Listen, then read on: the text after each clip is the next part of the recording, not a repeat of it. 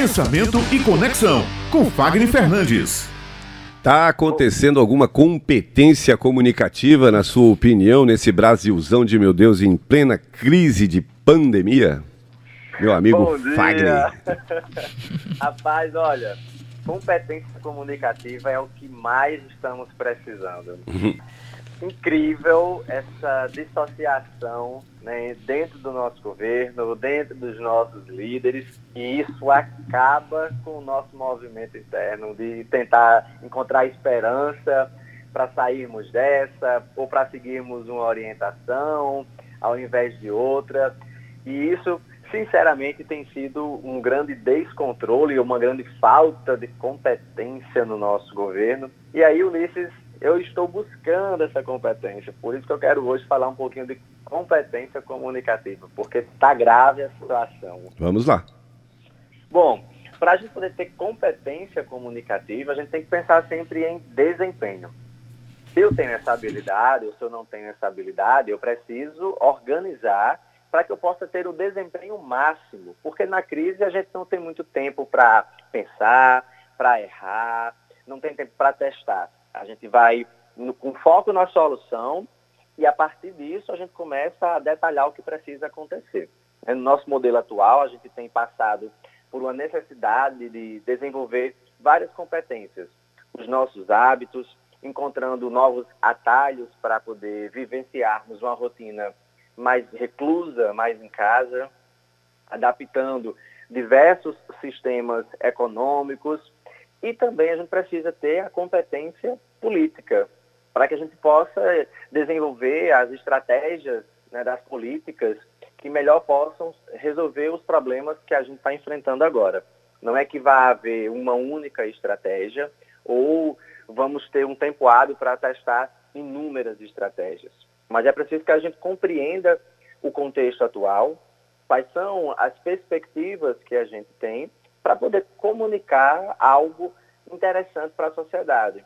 Então, hoje nós temos um dilema em que o nosso governo federal prega uma ação e o Ministério da Saúde prega outra, onde nós deveríamos ter aí um direcionamento, algo mais retilíneo, ou seja, a mesma linguagem, para que a gente pudesse estrategiar pensar como voltarmos, quais os melhores serviços para poder começar a voltar, quais são os principais cuidados, entender o que é esse lockdown, seja ele horizontal, seja ele vertical, como as pessoas podem conceber isso sem pânico, como as pessoas poderiam estar usando esse tempo agora de reclusão para, de repente, é, experienciarem coisas que a gente já tinha perdido como o valor da família, o valor da empatia, o valor do amor, o valor da reinvenção, da leitura, do estudo, compreender mais sobre a própria política, sobre o próprio modelo hoje econômico que a gente possui.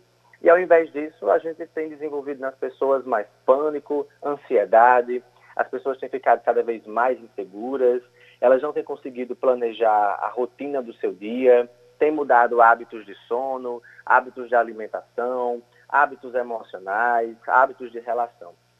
Então, tudo isso são inúmeras competências que estão mudando todas juntas, ao mesmo tempo, sem pedir licença. Então, a gente simplesmente está tendo que fazer essas alterações. E aí, para desenvolver uma boa competência na crise, a gente tem que pensar agora qual é o nosso foco, o que é que a gente está precisando, quem vamos ouvir, o que vamos trazer para a nossa vida como algo de valor, porque a gente também tem muitas pessoas falando muitas coisas e isso não nos ajuda. Só nos acelera, só nos deixa ansiosos, frustrados e sem encontrar um palmo à nossa frente como uma solução. Isso nos cega. Não diferente, a gente tem todos os dias mudanças em que a gente tem uma recomendação, eu estava ouvindo vocês agora, né, pedindo para que as pessoas pudessem ficar em casa, ficassem mais distantes. Quando ela abre seu aplicativo de internet ou quando ela vê sua mídia, você tem um exemplo federal buscando envolvimento com pessoas em locais públicos e aí você fica se perguntando, afinal, quem é que eu devo seguir? Qual é a melhor orientação? O que é que eu devo fazer enquanto empregador e enquanto empregado? Então, é preciso desenvolver essa competência comunicativa, por mais que você não tenha, porque agora mais do que nunca, comunicação é fator decisivo de desenvolvimento. Então, comece a analisar as situações dos nossos líderes, dos nossos gestores. Se você, enquanto funcionário, como é que estão as ações dos seus colegas, porque tudo isso vai resultar em algo novo lá na frente. Você se colocar diferente para um mundo novo. E acho que isso seja a chave do momento. Procurar desenvolver as melhores competências comunicativas que vão nos dar uma performance para lidar com equipe, com sistema financeiro, com vendas, com compra, com mudança de matéria-prima e com governos que estão também fragilizados. A gente está prestes a talvez vivenciar um novo momento político e isso vai precisar que nós tenhamos muita competência comunicativa para não colocarmos gestores e líderes que em situações de crise se comportem mais como crianças de birra do que como líderes que nós precisamos. Então, mais do que nunca, a comunicação ela se torna fator decisivo em época de crise.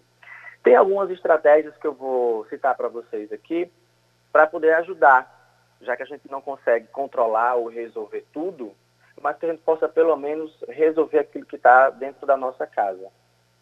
Comece a buscar foco na sua solução, ou seja, o que para você é uma solução hoje. Comece a entender o que é um planejamento mínimo viável. Comece planejando o seu dia, que horas você vai acordar, distribua tempo para a família, distribua tempo para a leitura, para ver um canal, uma matéria que realmente possa influenciar você positivamente. Defina um tempo de qualidade com as pessoas que você tem em casa, converse com as pessoas da empresa, aprenda sobre política e fale. É preciso falar para desenvolver comunicação. Então, você em casa tem pessoas, conversem, até para evitar aí um possível processo depressivo, conversem, dialoguem. Estar recluso ou ficar tentando estar recluso gasta uma energia absurda. Então, nós precisamos estar nesse momento de mudança. E competência é uma série de testes, de exercícios que você vai superando, quase uma fase de videogame. E aí você vai ganhando essa maturidade e você chega no nível de performance. Se a gente não tem um exemplo a nível de Brasil, comece a ser o exemplo dentro da sua casa para que você possa chegar dentro da sua empresa, para quando voltarmos, você está em um ritmo de performance que o mercado vai precisar, que o seu cliente vai precisar que os profissionais de saúde vão precisar, que os governantes vão precisar. Não, nos, não se influencie pelas coisas negativas do meio, mas busque agora influenciar positivamente, sobretudo, o seu espaço dentro de casa. E aí fica essa recomendação, né? Comece de casa, mais do que nunca agora, comece de casa, para que o nosso exemplo possa alcançar as nossas ruas assim que possível. Valeu, meu amigo. Show de bola.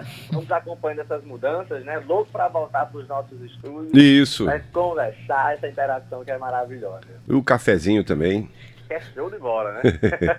Mas até lá a gente fica por telefone. Obrigada, viu, Fagner? Até a próxima tá semana. Okay, ai, um abraço. Obrigado, um abraço. Tchau, tchau.